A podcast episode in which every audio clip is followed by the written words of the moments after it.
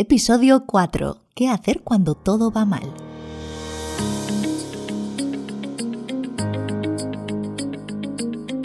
Hola, soy Gaby López y esto es Inspiración en la Desesperación, tu podcast de supervivencia urbana.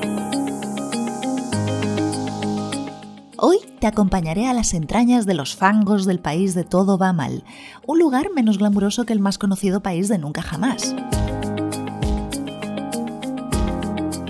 Para más información acerca de mí y de este podcast, visita mi web gabilopez.com o mi cuenta de Instagram gabilopezgl. Este es el episodio 4 de la primera temporada de Inspiración en la Desesperación. Si no lo sabes aún, te cuento que en esta temporada estamos aprendiendo el sistema para lograr nuestros propósitos imposibles. Esos que abandonamos una y otra vez, y a veces los abandonamos porque todo va mal. De eso es de lo que te voy a hablar hoy. Si eres visitante frecuente del país de Todo va mal, lo que voy a contarte a continuación te suena. Todo va mal cuando sientes que demasiadas cosas escapan de tu control. Todo va mal cuando parece que el mundo está en contra tuya. Todo va mal cuando sientes que es como si los demás pudiesen lograr lo que quieren mientras que para ti el futuro no pinta nada bien. Y todo va mal cuando solo ves obstáculos y ninguna facilidad para cambiar algo en tu vida.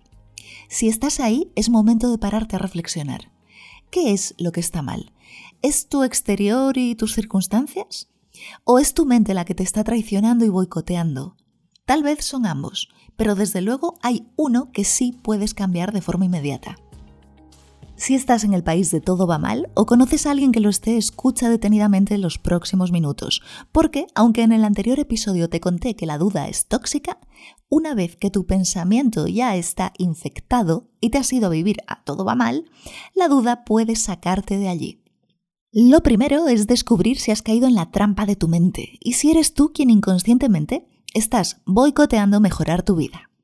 Para ello, toma nota de estas cuatro señales que te harán ver si es tu mente y no tus circunstancias lo que te impide lograr lo que quieres.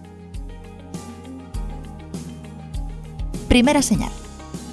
Te crees que si no lo haces perfecto ya has fallado. Los perfeccionistas y exigentes saben de lo que hablo. Segunda señal. Te sientes culpable por no hacer lo que tendrías que estar haciendo y aún así no lo haces y la culpa te corroe. Tercera señal. Cuando piensas en posibles escenarios futuros, siempre te quedas con el peor. No es que seas pesimista, es que hay algo que está infectando tu mente. Y cuarta señal, te basas en malas experiencias de tu pasado para presuponer lo que te va a suceder si tomas determinada decisión para cambiar o mejorar tu vida y entonces no tomas decisiones. Si cumples una o más de estas cuatro señales, quizá tienes la tarjeta de residente del país de todo va mal, o al menos es un lugar que visitas con frecuencia.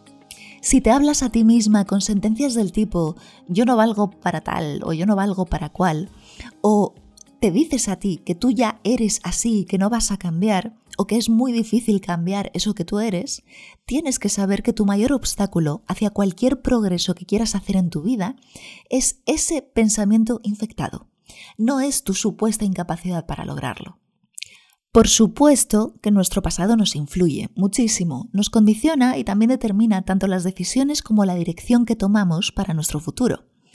Pero, ¿no crees que el pasado debería ser una fuente de aprendizajes y no la cárcel de nuestros deseos? Si tus deseos están encarcelados, solo tú tienes la llave. Y es aquí cuando, aunque en el episodio anterior te dije que la duda es tóxica en determinados contextos, en este en particular, la duda es la llave que puede salvarte. Pon en duda esos pensamientos que no hacen más que robar, matar y destruir tus ilusiones. Observa esos pensamientos con curiosidad. Pregúntate desde dónde piensas así. Quizás son tus padres que están pensando a través de ti es la voz de tu sociedad, de tu adolescente interior herida, quien piensa por ti cuando tu pensamiento te boicotea. Lo primero que te toca es mirar hacia adentro y hacia atrás, es decir, hacia tu pasado y hacia lo aprendido de los miedos de tu familia o de tu sociedad.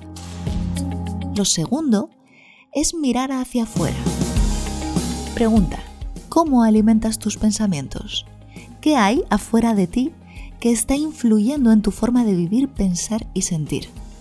En el próximo episodio eh, ahondaremos un poquito más en todo aquello que es mirar hacia adentro y hacia atrás, hacia nuestros pensamientos y hacia lo que interiormente nos condiciona. Hoy te propongo mirar hacia afuera, reflexionar cómo alimentas tus pensamientos, qué hay afuera de ti que está influyendo en tu forma de vivir, pensar y sentir. ¿Alguna vez te ha pasado que te has puesto triste o te has desanimado aparentemente de la nada, como si una nube negra se hubiese posado sobre ti de repente? Te aseguro que no ha sido de la nada. Un pensamiento interno o una influencia externa te ha llevado hasta ese estado. Y es de esas influencias externas de las que te quiero hablar hoy porque las deberíamos filtrar.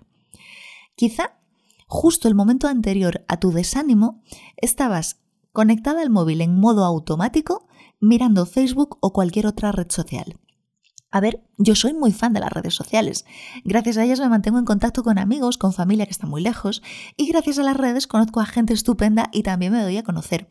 Pero no soy nada fan del uso automático e indiscriminado de las redes. A veces parece que no nos damos cuenta, o si nos damos cuenta nos da igual, que las redes están plagadas de noticias aterradoras, o que son un escaparate de las glorias ajenas. Es como si nos llevasen, sin darnos cuenta, del morbo de lo terrible al exhibicionismo de una felicidad postureada.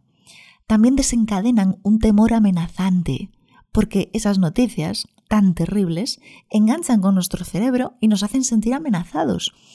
Eh, disparan la sensación de que todo está mal. O de manera consciente o inconsciente, al ver la exhibición de felicidades de los demás, nos hacen sentir desgraciadas, desgraciados en nuestras propias vidas cuánto te afecta lo que llevas de afuera hacia adentro de ti. ¿Eres consciente de que esa información está entrando en ti y que metafóricamente te estás obligando a comer mierda? A veces llenamos nuestra mente de la comida basura de las redes sociales y perdemos el rumbo de lo que de verdad queríamos pensar, sentir y hacer. Alimenta tus pensamientos de todo lo que te haga bien en el sentido más virtuoso de la palabra es posible cambiar y mejorar nuestra forma de pensar. Cambiar la culpa por una responsabilidad equilibrada. El juicio y el juzgar a los demás y a nosotros mismos por un sentido de la justicia. El sacrificio por una sana generosidad. Y también es posible escoger qué pensamiento va a dirigir cada momento de tu vida. Millones de pensamientos pasan por nuestra mente.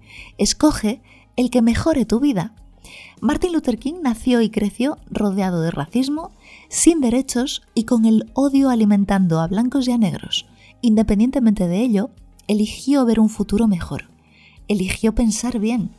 Y la verdad es que él cambió el mundo. No te estoy diciendo que cambiemos el mundo, ojalá nuestras aspiraciones fuesen esas.